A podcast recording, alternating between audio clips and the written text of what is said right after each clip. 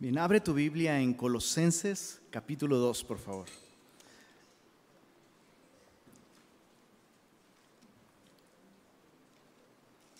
Colosenses capítulo 2.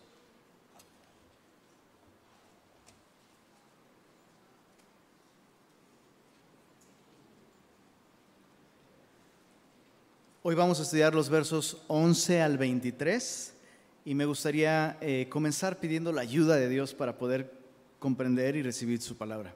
¿Me acompañas a orar? Precioso Salvador, gracias por lo que has hecho por nosotros al tomar nuestro lugar en la cruz, al buscarnos, Señor, porque fuiste tú quien nos buscó, fuiste tú quien nos trajo, fuiste tú quien nos reconcilió, Señor. Y eres tú el día de hoy quien te revelas a nosotros a través de tu palabra. Eres tú quien nos da su espíritu y nos permite comprender por medio de tu, de tu, espíritu estas verdades tan importantes. Hoy venimos ante ti con esta necesidad, Señor, de conocerte y te rogamos que te reveles a nosotros. Ninguno de nosotros lo merece, Señor, pero todos aquí lo necesitamos y te pedimos que lo hagas. En el nombre de Jesús oramos estas cosas y Semilla dijo, amén. Estamos en el capítulo 2 de, de, de Colosenses y te quiero recordar simplemente que el corazón de toda la carta, la razón por la que Pablo escribió esta carta, se encuentra en los versos 6 y 7 del capítulo 2. Me gustaría leerlos solo para que recordemos cuál es la razón por la que él está escribiendo. Dice así, por tanto, de la manera que habéis recibido al Señor Jesucristo, andad en él, arraigados y sobreedificados en él y confirmados en la fe, así como habéis sido enseñados, abundando en acciones de gracias. Eh, estas personas en esta región de Colosas habían recibido el Evangelio, habían recibido una enseñanza sana, clara, fiel acerca del Evangelio, este mensaje que, que, nos ofrece vida eterna por medio de confiar en Jesús. Y el deseo de Pablo al escribirles es este, así como le han recibido, así permanezcan, así caminen, así anden en Él. Y esta es una invitación a permanecer en la persona de Jesús. Ellos han confiado en Jesús y hay mucho, mucho que profundizar en nuestra relación con Él. Pero había una herejía en, esta zona que se, le conoce como la herejía colosense. Ya hablamos de ella, ¿verdad? era una mezcla, ¿verdad? Era una combinación de judaísmo, misticismo y ascetismo. Vamos a explicar más adelante o a recordar qué significan cada una de esas cosas, pero básicamente ellos estaban siendo, eh, digámoslo así, condenados por estas filosofías, asegurándoles que confiar en Cristo era algo bueno, era un buen principio, pero les hacían falta cosas, les hacían falta guardar cosas de la ley, les hacían falta cierto conocimiento o experiencias sobrenaturales, o les hacía falta disciplina y, y maltratar su cuerpo para acceder a una mayor espiritualidad. Y Pablo escribe esta carta para decirles, no, ¿cómo recibiste a Jesús? Con una fe sencilla. ¿Cómo recibiste la vida eterna? Confiando en aquel que lo hizo todo por ti. Bueno, así como recibiste a Jesús, así tienes que echar raíces. Así como un, árbol se sostiene por las raíces en la tierra, tú te sostienes por tu permanencia en Cristo. Así como un edificio se sostiene por el cimiento, tú te sostienes, tu vida cristiana es sostenida por la persona en la que confiaste, por Jesús. Bueno, el día de hoy, en los versos 11 al 23, Pablo va a recordarles esta posición que ellos ya tienen en Cristo y les va a enseñar cómo aplicar esa posición que ellos ya tienen para responder a estas herejías, el judaísmo, el misticismo y el gnosticismo. Yo sé que suena como rarísimo, ¿no? ¿Qué cosas son esas? Créeme que esas cosas siguen vigentes el día de hoy. Tal vez no conoces el nombre, pero has tenido experiencias con estas cosas y vamos a irlo entendiendo poco a poco. Pero veamos primero, primero Pablo les recuerda la posición que tienen en Jesús. En los versos 11 al 15, Pablo nos va a explicar que en Cristo ya somos completamente perdonados y completamente libres. Pablo les va a recordar esto. Y a partir del verso 16 hasta el final del capítulo, Pablo va a explicarles cómo responder a estas herejías. Pero veamos nuestra posición. 100% perdonados, 100% libres en Cristo. Desde el verso 11 dice así. En Él también fuisteis circuncidados, con circuncisión no hecha a mano, al echar de vosotros el cuerpo pecaminoso carnal en la circuncisión de Cristo, sepultados con Él en el bautismo, en el cual fuisteis también resucitados con Él mediante la fe en el poder de Dios que le levantó de los muertos. Pablo explica que nuestra posición en Jesús es una posición de absoluta libertad y de absoluto perdón. Y lo hace por medio de estas dos imágenes, dos imágenes que serían muy conocidas para los judíos, la circuncisión y el bautismo. La circuncisión es una cirugía, el día de hoy se siguen practicando esas cirugías por cuestiones médicas y demás, pero recuerda que en este tiempo, en el pueblo judío, la circuncisión tenía una connotación espiritual, estaba asociada con sus rituales. El bautismo, lo mismo. Normalmente eh, ellos practicaban bautismos al sumergir cosas y purificarlas o incluso bautizaban personas. Cuando alguien se convertía al judaísmo, no solo la circuncisión, sino en algunos casos se aplicaba un cierto tipo de, lavamiento ritual. Eh, eh, simbolizando que esa persona ahora era limpia, ¿no? Bueno, Pablo usa estos dos símbolos y nos explica cómo ellos realmente son símbolos que apuntaban a algo que solo podemos obtener en Cristo. Vamos a leerlo de nuevo. En Él también, eso es en Cristo. Ya fueron circuncidados, dice ahí, con circuncisión no hecha a mano, al echar de vosotros el cuerpo pecaminoso carnal en la circuncisión de Cristo. Pablo está diciendo que al confiar en Jesús, Dios realiza por medio de Cristo en, en, cada uno de nosotros una cirugía, pero no física, sino espiritual. Por eso dice, esta es una circuncisión no hecha con mano. El doctor puede realizar esa circuncisión solo en los hombres, por cierto, ¿no? Pero Pablo dice, todos aquellos que han confiado en Jesús, lo que la circuncisión ilustraba a través de la cruz de Cristo, el hombre lo recibe realmente. ¿Qué es lo que ilustraba la circuncisión? Bueno, eh, te leo Génesis capítulo 17, versos 10 al 11. Eh, déjame leerte una parte nada más. Dios le ordena a Abraham que circuncide a todos sus hijos.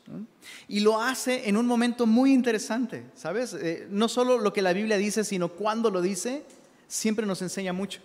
Abraham acababa de tener un hijo con su esclava por consejo de su esposa para ayudarle a Dios a cumplir su promesa de darles un hijo, ¿verdad? Entonces, obviamente Abraham escuchó y dijo, sí, yo tengo el mismo sentir, mi amor, ¿no? Y se acostó con su, con su esclava. Y, ¿sabes? Para su época eso era normal. O sea, para la época era, pues claro. O sea, si es tu esclava, si tú tienes un hijo con ella, ese hijo es de su, de su ama. Entonces, es completamente normal. Sería el equivalente moderno de, pues inseminación artificial o una cosa así, ¿no? Entonces, eh, él hace esto y Dios después de esto, o sea, la mujer se embaraza, tienen un hijo y tú sabes el resto de la historia, pero Dios le dice, Abraham, anda delante de mí y sé perfecto. O sea, en otras palabras, déjame parafraseártelo a la traducción Lenin habla hoy. Abraham, mucho ayuda, no, ahora sí que no me ayudes, compadre, ¿no? Estás estorbándome al pensar que tú tienes la capacidad de lograr lo que solo yo puedo hacer, estás poniendo en riesgo tu relación conmigo. Tu carne es un estorbo. Y quiero que recuerdes eso siempre. Y no solo tú, quiero que todos tus descendientes recuerden que ninguno de ustedes tiene en su carne, en su naturaleza, en sus propias capacidades, la manera de alcanzar mi bendición, de alcanzar la vida que solo yo puedo dar. Y entonces en Génesis 17 Dios les dice, circuncidaréis pues la carne de vuestro prepucio y será, dice ahí, eh, bueno ahí no, pero aquí dice, y será por señal, esto es clave, esto es clave. Será por señal del pacto entre mí y vosotros. Era simplemente una señal, es eso. Pero el judío pensaba que por tener esa señal, ya espiritualmente ya había conseguido algo. Y la verdad es que no. Eso era solo un símbolo que apuntaba a algo que ellos debían hacer voluntariamente. Rechazar su confianza en sí mismos, ¿no? Rechazar su confianza en la carne. Bueno, Pablo dice, regresemos al verso 11. Yo sé que nos estamos deteniendo mucho aquí, pero es importante entender esto. Verso 11, en él fueron circuncidados con circuncisión no hecha a mano, dice ahí, al echar de vosotros el cuerpo pecaminoso carnal en la circuncisión de Cristo. ¿A qué se refiere con esto, en la circuncisión de Cristo? Bueno, hay dos posibles interpretaciones.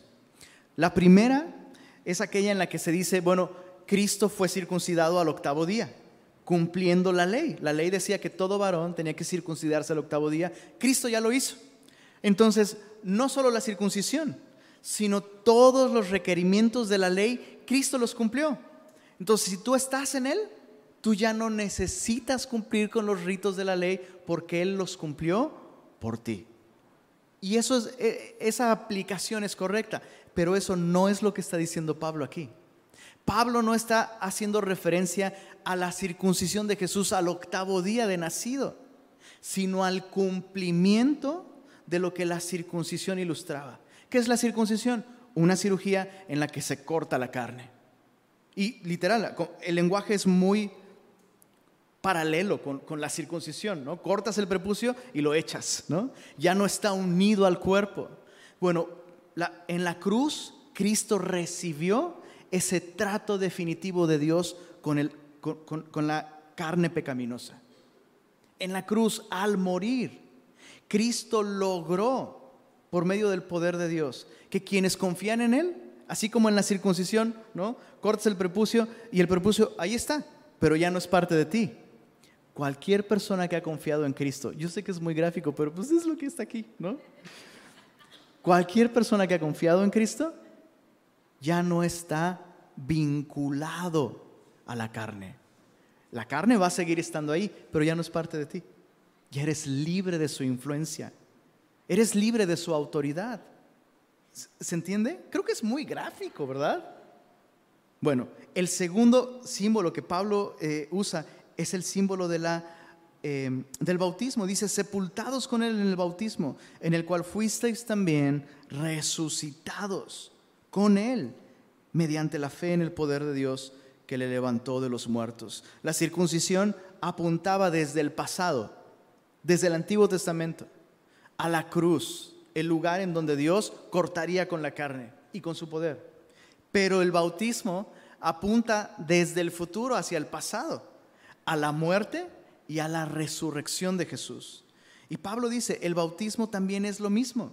Es un símbolo de nuestra unión a Cristo y cómo ahora compartimos la vida nueva que, que Cristo tiene, es parte de nosotros. Mira, acompáñame a Romanos capítulo 6, por favor.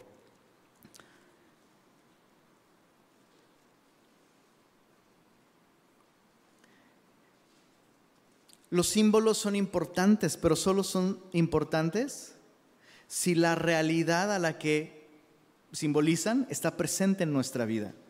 Y con el bautismo es lo mismo, ¿no? Dice en el capítulo 6 de Romanos, versos 4 y 5, dice, porque somos sepultados juntamente con Él, esto es con Cristo, para muerte por el bautismo, a fin de que como Cristo resucitó de los muertos por la gloria del Padre, así también nosotros andemos en vida nueva. Dice el verso 5, esto es clave, porque si fuimos plantados juntamente con Él en la que, perdón? Semejanza. ¿Tú te das cuenta? Así como la circuncisión era una semejanza, era una ilustración, era un símbolo. El bautismo también es simplemente una semejanza, un símbolo de que como Cristo murió, fue sepultado y resucitó una vida nueva, quien ha confiado en Jesús ha muerto a su antigua naturaleza pecaminosa, ¿no? Dios cortó con la carne, córtalas, ya no quiero ser tu amigo. Hemos sido sepultados, lo cual significa que Dios castigó todos nuestros pecados, todos, pasados, presentes y futuros. pero además hemos recibido una vida nueva. Y con vida nueva no me refiero a una segunda oportunidad de vivir la vida que has vivido. ¿Has pensado, ¿Alguna vez has filosofeado así mal rollo? De si yo volviera a nacer así, humanamente, otra vez, ¿haría las cosas distintas? ¿Alguien ha pensado eso alguna vez? ¿O solo, solo yo me malviajo? Ya no debo... Y, y, eso que no le echo azúcar al café, mira cómo me pongo. Y no sé tú, mi conclusión siempre es la misma. Viviría exactamente igual haría exactamente los mismos. Y eh, el universo Marvel nos, nos, lo comprueba. Ah, es todo mal. Bueno, fuera bromas, Dios no nos está ofreciendo la, una segunda oportunidad de vivir nuestra vida. Dios nos está dando una vida que nunca hemos tenido. La vida de Jesús, Cristo morando en nosotros, la esperanza de gloria. Entonces Pablo le recuerda a los colosenses, hey, no necesitas circuncidarte. Para empezar, Cristo ya se circuncidó por ti. Número uno. Número dos, la cruz es la verdadera circuncisión en donde Dios corta con la naturaleza pecaminosa del hombre y nos separa y nos libera de ella. Y Cristo ya lo hizo.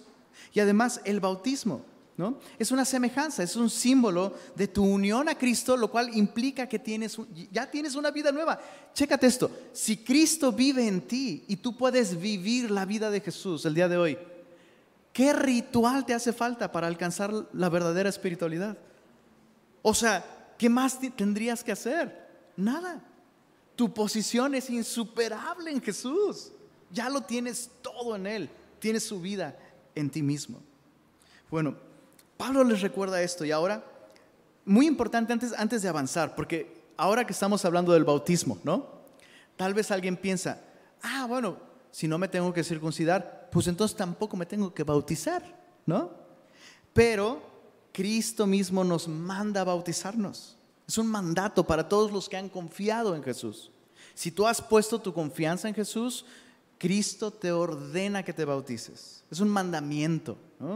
¿no? es un mandamiento para recibir vida, sino porque has recibido vida nueva, porque ya has resucitado con Él. Entonces, chécate aquí en Colosenses 2, verso 12, sepultados con Él en el bautismo, en el cual fuisteis también resucitados con Él, mediante el agua en el que fueron bautizados. ¿Así dice? ¿Cómo dice ahí? Mediante la fe en el poder de Dios que le levantó de entre los muertos. Entonces, no, no se trata de poner fe en el bautismo. si tú pusiste tu fe en el bautismo o en quien te bautizó, solo eres un pecador hidratado, mojado. Y ahorita, pues ¿cómo le hacemos en Monterrey? Por eso no tenemos bautizos. Necesitas poner tu confianza en el Señor. Esa es la clave. Esta posición que tenemos en Jesús la hemos recibido gratuitamente a través de una fe sencilla en Jesús. Solo confiamos en Él y listo. Listo. Eso es, literalmente, eso es todo lo que, no solo todo lo que tuvimos, sino todo lo que podíamos hacer era confiar en Él. Y hasta eso fue un regalo de Dios, ¿no? Dios nos regaló la fe. Bueno, entonces Pablo les recuerda esto. Esa es tu posición y es insuperable.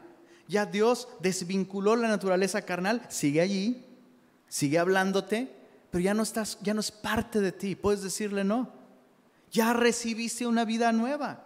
Así como en el bautismo se ilustró que fuiste sepultado y resucitaste, eso es real en tu vida si has confiado en Jesús. Ahora en el verso 13, Pablo les recuerda cuándo, cuándo Dios les dio estas cosas a los colosenses. Dice, y a vosotros, estando muertos en pecados y en la incircuncisión de vuestra carne, os dio vida juntamente con Él. Leamos esto, por favor, en voz alta. Perdonándoos. ¿Cuántos, perdón? Todos los pecados. ¿Cuándo Dios hizo esto? Dice Pablo, cuando estabas muertos en pecados y cuando no, o sea, no eras judío, no te habías circuncidado. E, e, el énfasis de esta sección se encuentra en nuestra condición cuando recibimos vida. Y esto solo se puede explicar con la gracia de Dios. O sea, recibiste vida no cuando empezaste a ir a la iglesia, cuando empezaste a diezmar, cuando dejaste de escuchar reggaetón, digo, por favor, ¿no? Cuando em, dejaste de hacer esta cosa, empezaste a hacer esto otro, memorizaste versículos. No, Pablo dice, cuando no habías hecho nada, no podías, estabas muerto. En ese estado de completa perdición, por gracia, Dios te perdonó. No le diste una razón para hacerlo, excepto que lo necesitabas. Eso era todo. Y solo vale la pena aclarar esto. Esta es la condición de todos los hombres que, no han confiado en Jesús. ¿Verdad? Cualquier persona que no ha confiado en Cristo, esta es su condición. Está muerto en pecados, está separado de Dios. Solo la confianza en Jesús nos lleva a experimentar esto, el perdón de todos nuestros pecados. Bueno, Pablo les recuerda, esta es, esta es tu posición. Dios trató con tu carne, Dios te ha dado una vida nueva, así que eres completamente perdonado. Dios te perdonó todo. Dios lo hizo cuando no, no habías hecho nada para ganártelo, fue por gracia. ¿Cómo lo consiguió? Eso es muy importante. ¿Cómo es que Cristo nos da una posición tan perfecta? Aquí están los versos 14 y 15. Vamos a leerlo. Respira hondo, por favor. No exhales mucho por aquello del CO2. Pero sí, respira hondo. Mira, esto es maravilloso. Versos 14 y 15. ¿Cómo Cristo logró esto por nosotros? Anulando el acta de los decretos que había contra nosotros, todos, que nos era contraria, quitando, quitándola de en medio y clavándola en la cruz y despojando a los principados y a las potestades, los exhibió públicamente triunfando sobre ellos en la cruz. Fue en la cruz que Cristo logró estas cosas para nosotros. Quiero, siempre quiero insistir en esto. La cruz no fue una demostración radical de amor por nosotros. Efectivamente, Cristo estaba pagando algo. Cristo estaba haciendo algo por ti y por mí en la cruz. Y eso, eso es impresionante. Versos 14 y 15 podríamos estudiarlos por varias semanas, estos dos versículos. Hay tanto aquí. Pero, pero déjame solo enfocarme en un par de cosas. Pablo dice que en la cruz Cristo no solo estaba quitando esta acta de decretos, ¿no? Es, es literalmente es un, es un pagaré. Había una deuda que nosotros le debíamos a Dios. Le debíamos una vida perfecta.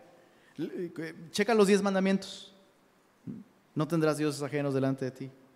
Ya, pum, todos hemos fallado eso. ¿no? no dar falso testimonio, no mentir, honrar a nuestro padre y nuestra madre. O sea, ya, ya mejor ni me extiendo más porque vamos a salir deprimidos. ¿no? Todos le debíamos a Dios una vida perfecta y había un acta con nuestro nombre. Y Cristo lo que hizo al morir en la cruz fue pagar todos nuestros pecados. de hecho, pareciera que Pablo está un poco jugando con, lo que sucedió en la cruz. Algo común en la cruz era que se clavaba, arriba de la cruz, se clavaba un documento donde se decía la razón por la que la persona estaba siendo crucificada. ¿no? En el caso de Jesús, bueno, se, se, anotó Jesús, rey de los judíos. Entonces realmente no había un cargo criminal, eso no era un crimen. O sea, ser rey de los judíos no es ningún crimen. Por eso es que los fariseos le decían a Pilato, oye, no pongas rey de los judíos, sino que él decía, ¿no? Y ya sabes, como, como todo buen burócrata, ¿no? Pilato, lo que está escrito está escrito, joven, ¿no? Ya, ya está escrito, punto. No había una causa realmente escrita para la muerte de Jesús. Pero Pablo está tomando eso y está diciendo, e, es, es algo como, en lo espiritual, sí había una causa escrita allí. Todos tus pecados todos mis pecados, los pecados de todos aquellos que hemos confiado en Él, fueron pagados ahí. Y quiero que pienses un momento en eso. Quiero que, medites. Eh, no quiero que medites en todos los pecados de tu vida. Nomás piensa en los de esta semana. O tal vez en lo que va del día, ¿no? Había algo contrario a nosotros que nos separaba de Dios. Y Cristo lo quitó de en medio, clavándolo en la cruz. Cristo quitó todo estorbo. Tenemos un acceso perfecto a Dios, 100% perdonados. Pero hay otra cosa bien densa aquí. ¿Lo notaste? En el verso 15, despojando a los principados y a las potestades los exhibió públicamente, triunfando sobre ellos en la cruz. En este, en este tiempo, en la ciudad de Colosas, había mucho misticismo. Ya hemos hablado un poquito de esto, ¿verdad? Y había una mezcla de gnosticismo místico o misticismo gnóstico o mosticismo, como quieras llamarlo. Había una mezcla de estas cosas y esas personas aseguraban que tenías que conocer los nombres de ciertos espíritus y ciertos ángeles. Y dices, ¿eso es en Colosas? Yo tengo una vecina que anda metidísima en ese rollo, ¿no? Los nombres de ángeles y seres espirituales, ¿no? Y poderes y jerarquías, energías, fuerzas, emanaciones, como, vibras, ¿no? Y tienes que conocer estas cosas porque estas cosas afectan. O sea, confiar en Cristo está bien, pero además necesitas este conocimiento y estas nosotros hemos tenido revelaciones de estos seres y cómo, cómo controlarlos y tenemos encantamientos. Y mira, este, aquí está un detente para... ¿no? O, este encantamiento o este ritual, o es, y influyes con estas cosas, te o sea, nosotros tenemos ese conocimiento. Y Pablo dice aquí, hey, en la cruz Jesús no solo estaba cargando nuestros pecados, eso es impresionante. En la cruz Él estaba despojando. Y ese es un lenguaje militar.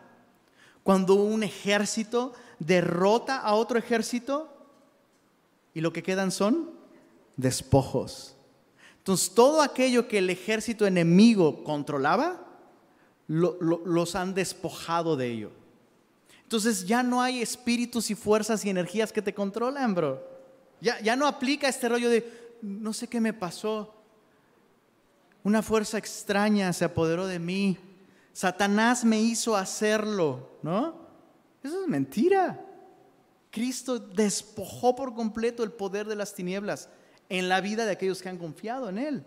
Aquellos que hemos confiado en Él, vamos en este triunfo. Pablo dice, los exhibió públicamente triunfando sobre ellos. Y la palabra triunfo en este tiempo hacía referencia a una cosa muy específica, a un desfile triunfal romano en donde el general de un ejército victorioso, al regresar de la batalla, justamente con los despojos, con todas las riquezas, armamento, eh, prisioneros, o sea, regresaba con todo eso. Marchaban desde la entrada de la ciudad de Roma hasta el Capitolio. Al frente iba el Senado, luego los sacerdotes ofreciendo incienso, y tocando instrumentos en adoración a sus dioses, dedicando esa victoria. Y atrás iba el general en un carro tirado por cuatro caballos. Sí, como en el Apocalipsis, los cuatro caballos del Apocalipsis. Es una referencia directa a ya viene el vencedor. Y trae a todos los prisioneros detrás. Y viene victorioso. Y detrás de ese carro tirado por cuatro caballos donde iba el victorioso, detrás iba su familia y su ejército. Y Pablo está diciendo, nosotros vamos con Jesús ya. Pablo lo dice en 1 Corintios, gracias sean dadas a Dios que nos lleva siempre de triunfo en triunfo. Es decir, la vida cristiana ya es este desfile victorioso. Ahora, esto no significa que no hay luchas el día de hoy. Hay luchas, hay una batalla espiritual, pero grábate esto. El cristiano no lucha por la victoria. El cristiano lucha desde la victoria. El cristiano en Cristo ya es victorioso. Así que tú y yo no tenemos que luchar para ser victoriosos, sino porque somos victoriosos. ¿Tiene sentido esto, chicos? Para mí esto, esto ha sido tan liberador. No tienes una idea cuán liberador ha sido esto. Porque esto es congruente con mi experiencia. Claro, el enemigo sigue ahí. Hay, hay una historia, híjole, si la vemos o no. No la vimos en la reunión pasada. Te la dejo de tarea, solo te la platico. Jueces capítulo 4. Lee de los versos 13 al 21. Jueces 4. Por favor, léelo en tu casa, hermano, léelo. De verdad. Dios te va a bendecir si, si lo haces. Créeme. Jueces 4, versos 13 al 21, el pueblo de Israel está sufriendo bajo el látigo de los cananeos y Císara, el, el capitán del ejército de los cananeos, es, bueno, es el, el gran villano de la época, causaba gran terror. Y la historia nos dice que Dios intervino y Dios quebrantó al ejército cananeo y Dios quebrantó a Císara. Y esa palabra quebrantar literal significa despojar, arruinar. Entonces quedó completamente, completamente derrotado. De modo que Císara tuvo que huir del campo de batalla. Entonces imagínate Medio Oriente, imagínate canícula, ¿no? Una onda así. Después de una batalla, corriendo, y llega a la tienda de campaña de Jael, la esposa de Eber, que era un descendiente de, Moisés, nada más y nada menos, del suegro de Moisés, perdón. Entonces llega, llega a la tienda de campaña, entonces e, este hombre pide ayuda, pues es el general del ejército, ¿no? Esa, mujer sale, lo ve, lo identifica, le dice, pues pasa mi señor, ¿no? E, ella no sabe que ya estaba vencido realmente, hasta que entró a la tienda y esta mujer lo ve y lo ve, lo, ve así, este cuate está, ya está vencido, no puede más, pero está ahí. Y es así como con la carne y, con las fuerzas espirituales de maldad. Están ahí y de pronto te piden cosas. Dame agua. dame unas gotitas de un poquito del pecadito que tú y yo sabemos. Ándale, como los viejos tiempos, por favor, solo un poquito, ¿qué tanto es tantito? ¿No? ¿Sabes qué hizo esta mujer? Dice la Biblia que destapó un odre y le dio leche. Quiero que pienses en esto. Leche en un lugar donde no hay refrigeración, después de correr medio maratón, a mediodía, le da su leche, ahora sí que su lechita ahí, a dormir chiquitito. El cual se queda dormido. ¿Qué hace esta mujer? Ah, este hombre le dice, párate en la puerta. Y si alguien pregunta por mí, diles que no estoy. Lo mismo en la vida cristiana. Nuestras tentaciones, nuestros viejos hábitos quieren ejercer control sobre nosotros, pero ya están vencidos. ¿Qué es lo que tienes que hacer? Darle la lechita a la carne, la lechita de la palabra. Es que es muy pesado, es que es muy... Pues por eso, para la carne es pesado. Mira, así, a dormir. Pero después, esa mujer tomó una estaca, un símbolo del madero, y el mazo, un símbolo de la palabra de Dios, que es como martillo que quebranta la piedra. Se acercó, lo puso sobre su sien, niño, tápense los ojos. Victoria. Había algo que hacer, pero no para obtener la victoria, sino porque ya el enemigo estaba derrotado. Entonces Pablo les, está diciendo esto a los, a los colosenses. No sé si están choqueados o están pensando en, saliendo voy a pasar por unos de frijol. Esta historia es impresionante y es una gran lección para la vida cristiana. Bueno, Pablo les dice, hey, esta es su posición, ya son victoriosos en Cristo. No tienes que temer a los espíritus y a los ángeles. Cristo gobierna sobre todo. Ahora Pablo, eh, a partir del verso 16, les enseña cómo responder específicamente a esas tres herejías. El legalismo, que es esta idea de que tengo que cumplir con la ley para alcanzar salvación, en los versos 16 al 17. Luego el misticismo, los versos 18 al 19, y finalmente el ascetismo, que es este duro trato del cuerpo, los versos 20 al 23. Pero veamos el primero, cómo practicar esto, cómo vivir a la luz de nuestra posición en Cristo ante estas herejías. Verso 16 dice así, por tanto, esto es conclusión, ¿no? Nadie os juzgue en comida o en bebida, o en cuanto a días de fiesta, luna nueva o días de reposo, todo lo cual es sombra de lo que había de venir, pero el cuerpo es de Cristo. Me gusta cómo lo traduce la nueva traducción viviente. Dice así, por tanto, ya no permitan que los condenen. Es decir, había judaizantes que hacían sentir a estos cristianos, personas que realmente habían confiado en Jesús, los hacían sentir condenados por no hacer ciertas cosas que la ley judía mandaba. Eso es lo que se menciona aquí, eh, en, el verso 16, que nadie los juzgue en comida. La ley contiene muchas restricciones dietéticas, ¿sí sabías eso? Muchísimas. O sea, dile adiós a tu vuelve a la vida en, la playa, bro. Dile adiós a tu a tu marisquería favorita, ¿no? No puedes comer, dile adiós a tu hamburguesa con tocino. dile adiós a todo eso.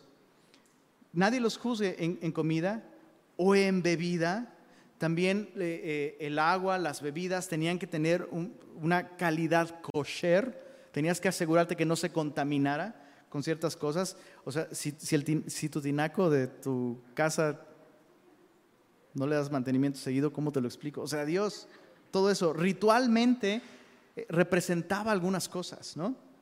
Y finalmente dice, dice, o en días de fiesta, luna nueva o días de reposo. Entonces, estos judaizantes le decían a estos cristianos, tú no, eres salvo si no eres judío. No puedes ser salvo si no haces estas cosas. Y a mí me sorprende, pero siguen teniendo éxito los judaizantes el día de hoy. Eso es, increíble que dos mil años después, ya teniendo el Nuevo Testamento, cristianos caigan en, esta, pues sí, en, esta mentira de que tienes que cumplir la ley para ser salvo. Y el problema está en que estos judaizantes te van a decir, es más, hay judíos mesiánicos les llaman, ¿no? Y hay de dos tipos de judíos mesiánicos. Judíos mesiánicos que entienden que la ley es para los judíos, listo, y un gentil cristiano no tiene que guardar la ley, pero hay judíos mesiánicos judaizantes que dicen tienes que guardar. Es más, y hasta te citan a Jesús. Mira, Jesús le dijo a, a la multitud, han oído las enseñanzas de los fariseos, hagan lo que ellos les dicen, pero no hagan como ellos hacen. Entonces, mira, aquí Jesús te dice que hagas como ellos hacen. Ellos guardaban el sábado. ¿Tu iglesia se reúne en domingo? No, se tienen que, se tienen que reunir en Shabbat. ¿En qué? Salud. No, no, no, Shabbat, ¿no? Eh, sábado quiere decir, no, no, no, Shabbat, ¿no? Se tienen que reunir a fuerza en el, día de reposo.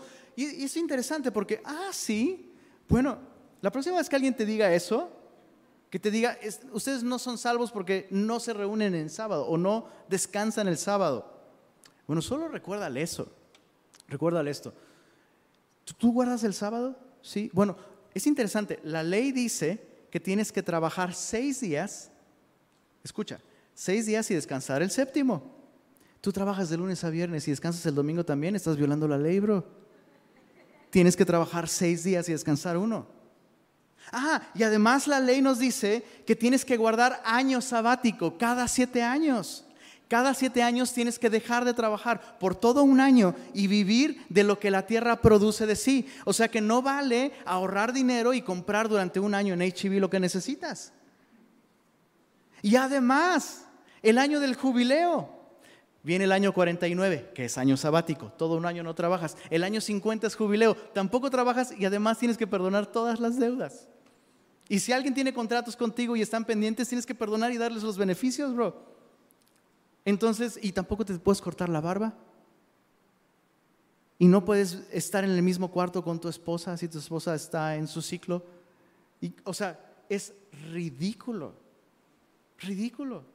No puede, todas estas cosas, dice Pablo, para terminar este punto, son, como dijera, no sé si Paquita la del barrio, creo que sí Paquita la del barrio, sombras nada más, ¿no? Son, me falta barrio, ¿verdad? Un punto para ustedes. Porque la otra vez no supieron la de banda machos, ¿eh? No se la supieron. Eso es imperdonable, eso es imperdonable. Pero bueno, justamente esto, ¿no? solo son sombras. Pablo dice aquí en el verso 17, mira qué claro está todo lo cual, todos esos ritos, todas esas fiestas, todos esos requerimientos dietéticos eran una sombra de lo que había de venir, pero el cuerpo es de Cristo. A mí me encanta ver videos de gatitos y de perritos en Instagram. ¿A cuántos les gusta? ¿Cuántos se desvelan viendo videos de gatitos y No, nadie, ¿verdad? No, no, no. Solo quería asegurarme que yo tampoco, yo tampoco. Pero el otro día vi un, es que tiene que ver, yo sé que, pero tiene que ver. Vi un perrito de un video, eh, un, un perrito de un video.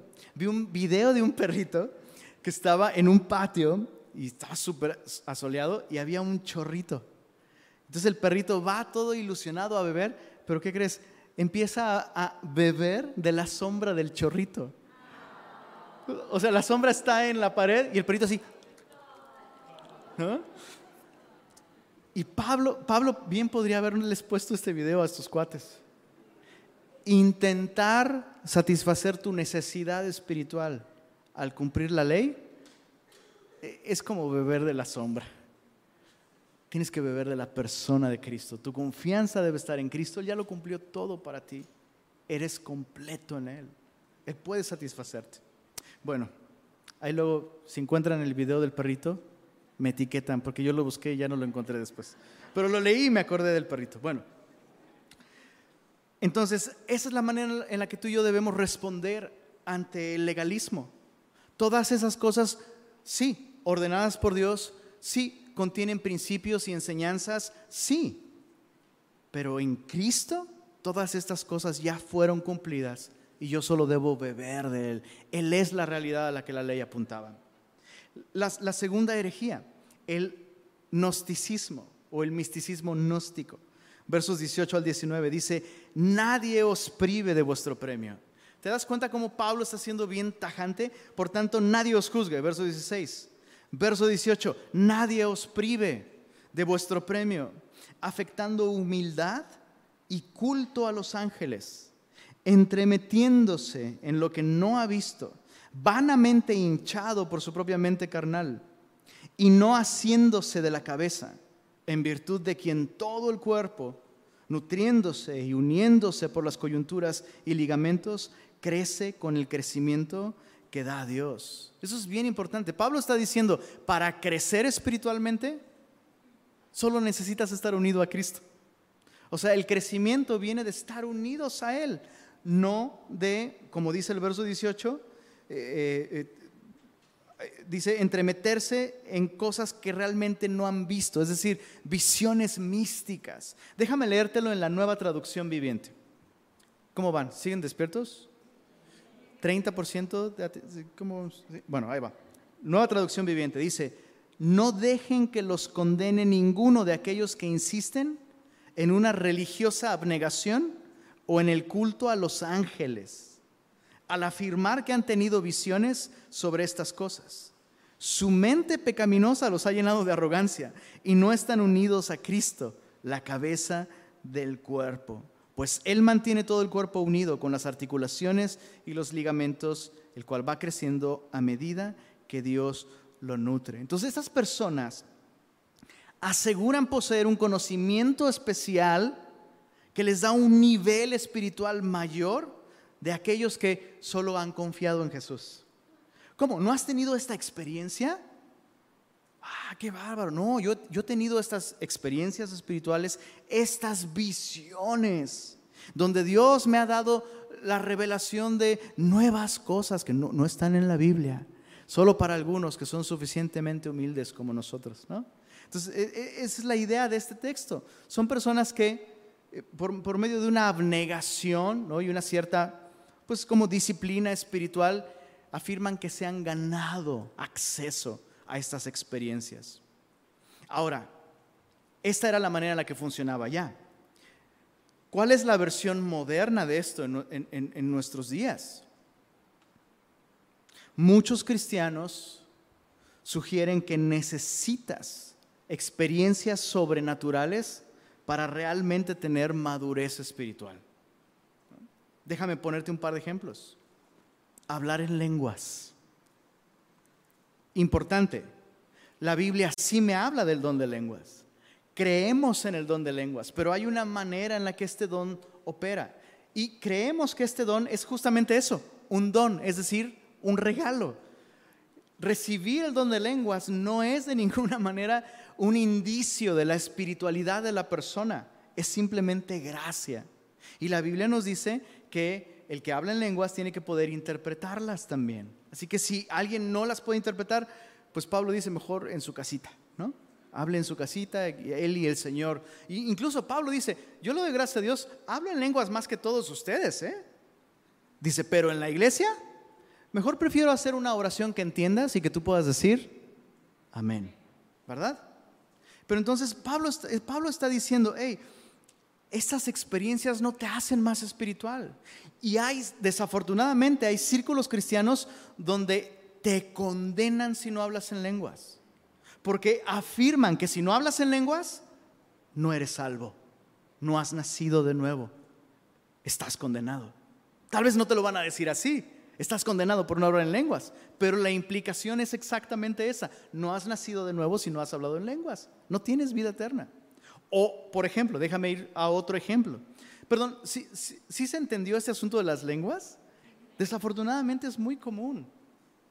Pero bueno, el otro ejemplo son las famosas liberaciones. ¿Se han escuchado hablar de las liberaciones? ¿Cuántos, han ¿Cuántos no han escuchado nunca hablar de las liberaciones? Levanten su mano. Ahí los envidio.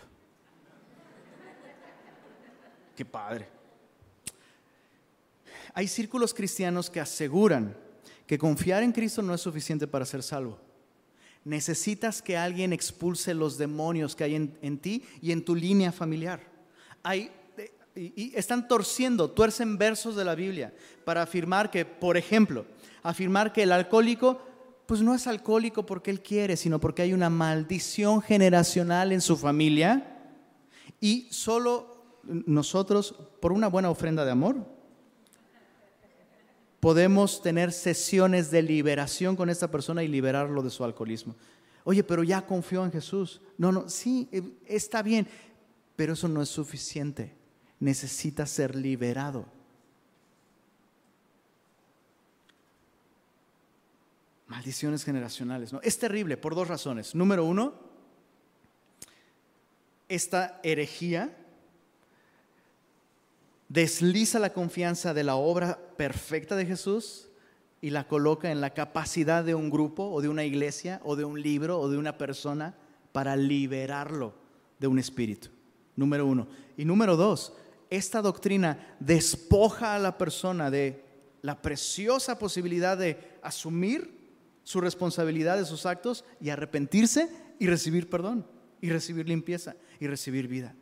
Entonces, eh, nada, nada de esto nos hace falta. ¿No acabamos de leer que Cristo despojó a los poderes espirituales de la maldad? Que Cristo mismo nos liberó de la maldición, haciéndose por nosotros maldición. Entonces, si tú estás en Cristo, tienes todo lo que necesitas para madurar. No hay espíritus que te lo impiden. No hay maldiciones generacionales que hay que romper. Cristo ya lo rompió todo eso. Eres completamente perdonado y completamente libre en Él. Bueno, finalmente, versos 20 al 23, la última herejía, el ascetismo, que es este duro trato del cuerpo. leamos desde el verso 20 al 23. Dice, pues si habéis muerto con Cristo, en cuanto a los rudimentos del mundo, ¿por qué como si vivieseis en el mundo os sometéis a preceptos, tales como no manejes, que no nos habla de conducir un vehículo, aunque para algunos regios estaría padrísimo que, mira, aquí dice que no lo hagas, ¿no? Pero está hablando de manipular cosas con las manos, ¿no? No sé, no sé, no sé, no sé. Bueno, eso había la idea de que eras más espiritual si, si hay ciertas cosas que nunca has tocado con tus manos.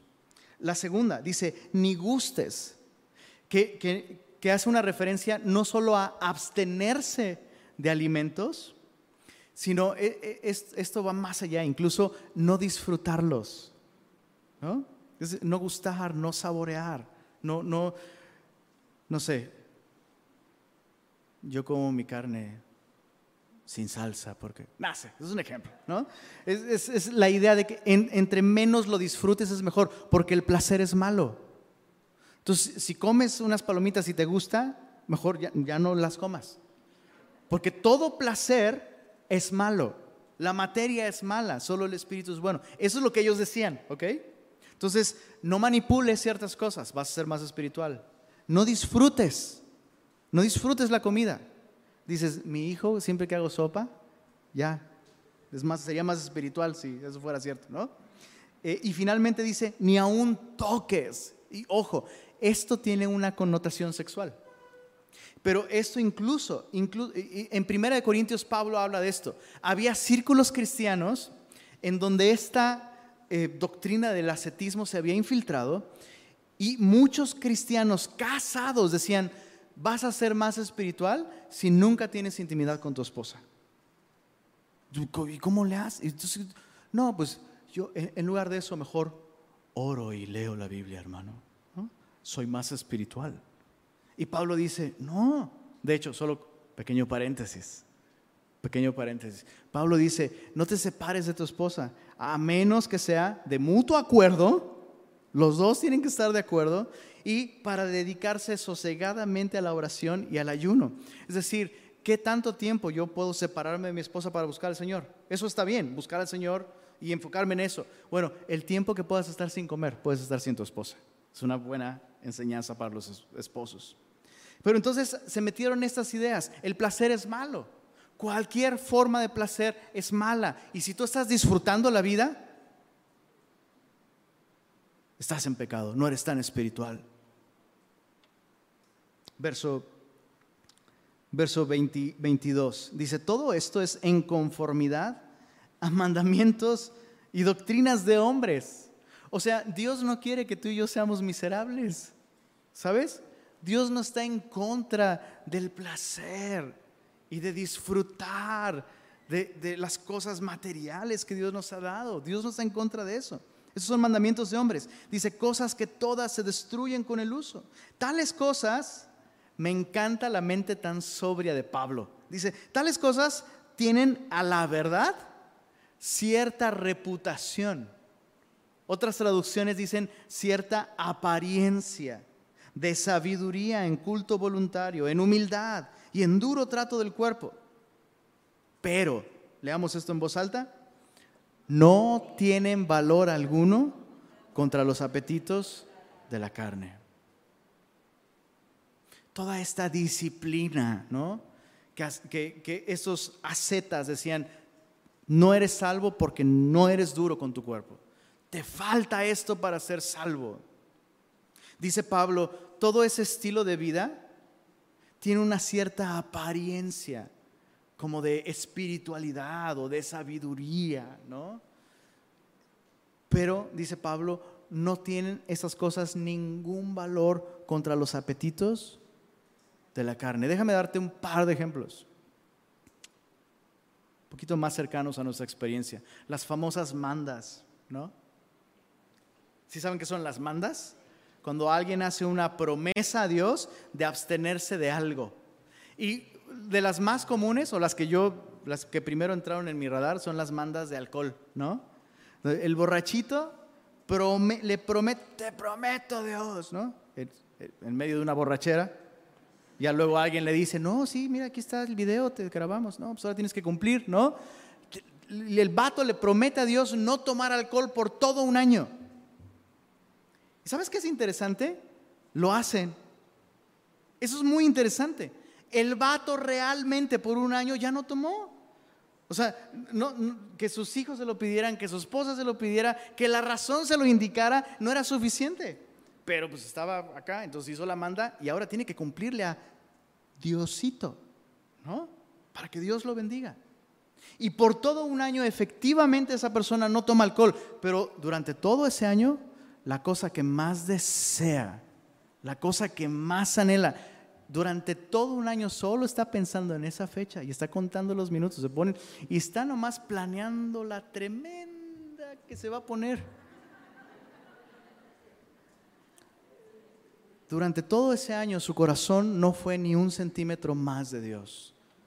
Durante todo ese año, escucha esto, el deseo no solo no desapareció, aumentó. No funciona. No funciona. Eso es externo.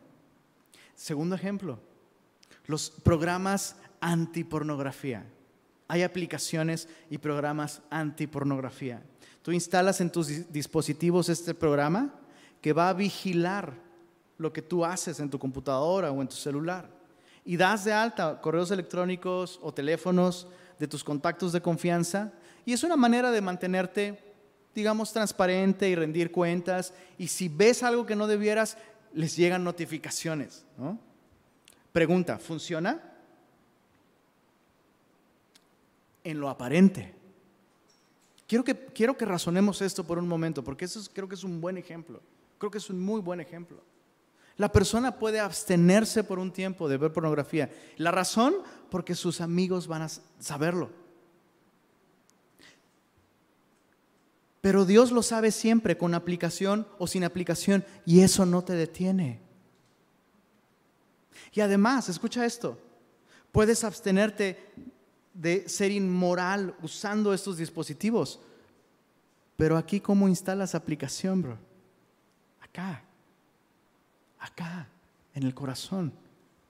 No estoy diciendo que no eches mano de herramientas, que no rindas cuentas. No estoy diciendo esto. Lo que estoy diciendo es, tu confianza no puede estar en esos esfuerzos. Tu confianza necesita estar en Cristo. Porque ¿qué crees?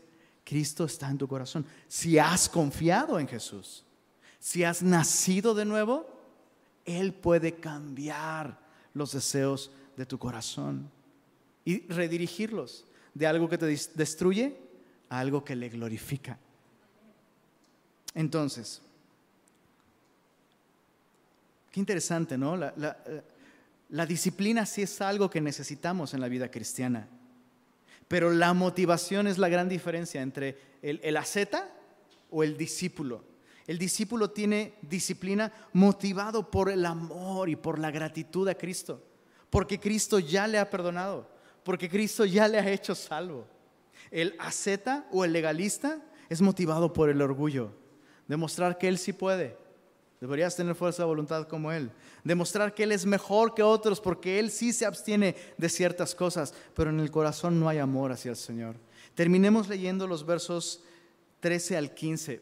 Fíjate cómo Pablo expone esto, ¿no? El legalista solo tiene una sombra, ¿no? El místico solo tiene la cabeza hinchada de cosas que no ha visto. Es un mal viaje, ¿no? El asceta no tiene algo de valor, solo, solo aparenta piedad, pero no tiene valor contra el apetito. El apetito sigue ahí.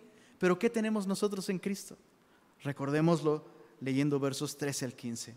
Y a vosotros, estando muertos en pecados, y en la incircuncisión de vuestra carne os dio vida juntamente con Él, perdonándoos todos los pecados, anulando el acta de los decretos que había contra nosotros, que nos era contraria, quitándola del medio y clavándola en la cruz y despojando a los principados y a las potestades, los exhibió públicamente, triunfando sobre ellos en la cruz. Esto es lo que tú y yo tenemos en Cristo perdón completo y libertad completa. Estamos completos en Él. No le hace falta nada. No hay nada que tú y yo podamos añadir a la obra de Cristo. La madurez, eso es otra cosa, ¿verdad? Echar raíces en Él. Necesitamos madurar. Y Pablo va a hablar más de eso en los siguientes capítulos. Pero nuestra posición es insuperable.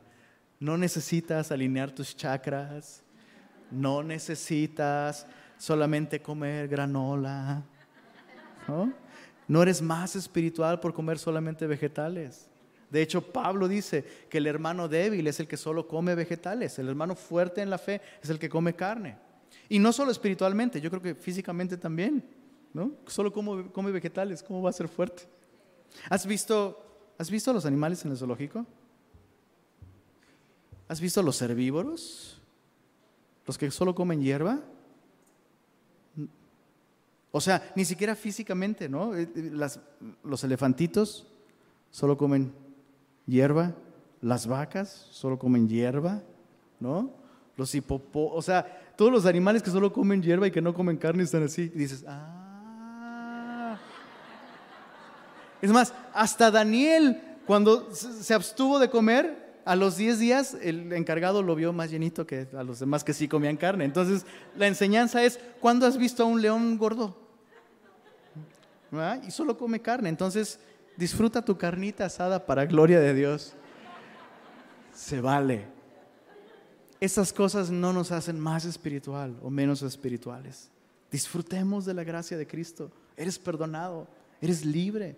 No necesitas andar con temor. Ay, es que recuerdo, perdónenme, solo para terminar. Es que lo conté en la reunión anterior, creo. Recuerdo una señora que, eh, cristiana, hace muchos, muchos años, que estaba así preocupadísima porque había alguien en su edificio que practicaba artes oscuras, ¿no? Y, ay, es que me siento, me siento rara, es que esta señora viene y me echa, me echa tierra de panteón en la puerta, ¿no? Y dice, y, ya hasta empiezo a ver sombras. ¿Qué hago? Y le digo, vaya al doctor, tal vez en una nube ahí. No, pero la tierra de Panteón me la pone ahí en la puerta. ¿Qué hago? Pues bárrala. ¿no? Pero no me hará algo. No, eres libre en Cristo. No necesitas ser supersticioso. No negamos que hay una realidad espiritual y oscura, real. Pero esas cosas no tienen poder sobre nosotros. Que Cristo venció. Señor, gracias por permitirnos recordar el día de hoy cuán completa es nuestra salvación en ti, Señor. Es asombroso, es descansamos, Señor, al recordar que realmente no hay nada pendiente contigo, Señor. Cristo lo hizo todo, lo cumplió todo, pagó todos nuestros pecados en la cruz y hoy queremos disfrutar esa libertad, Señor, y vivir de acuerdo a esa realidad. Así que permítenos, por favor, Señor, permítenos responder a esta invitación que tú nos haces a través de esta carta a permanecer en Cristo, a no mover nuestra confianza de Él. Te adoramos, Señor, y te damos toda la gloria y toda la honra. Amén. ¿Qué te parece que terminamos adorando al Señor? Te invito a que te pongas de pie.